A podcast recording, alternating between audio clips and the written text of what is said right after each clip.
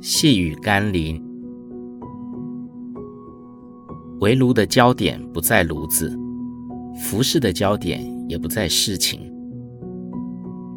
今天要念的经文是《路加福音》第十章三十八节到四十节。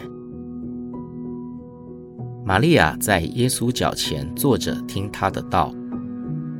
马大伺候的事多，心里忙乱，就近前来说：“主啊，我的妹子留下我一个人伺候，你不在意吗？请吩咐她来帮助我。”一般人会为马大打抱不平，认为玛利亚应该分担忙碌的服侍工作。但一般基督徒会说，马大应该像玛利亚一样。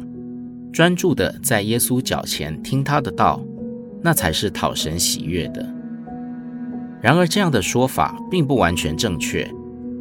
无论是马大或玛利亚，都必须为自己当下所选择的负责，并存着爱与服侍的心态去面对自己的选择。马大既邀请耶稣到家中做客，理所当然要为自己该尽的义务和责任负责。而不是因为看到别人的反应不合己意，就批评与抱怨，显出了对玛利亚和耶稣的不满，这样岂不失落了一开始邀请耶稣到家中做客的意义了吗？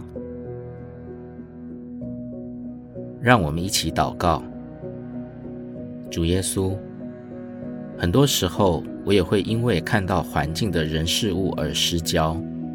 使我忘记很多事情的初衷和目标，而落在批评和抱怨的情绪里，不但得不到你的认同，也失落了原本应有的喜乐与奖赏。求主帮助我，保守自己的心，凡事都存甘心乐意侍奉的态度，为你而做。奉耶稣基督的圣名祷告，阿门。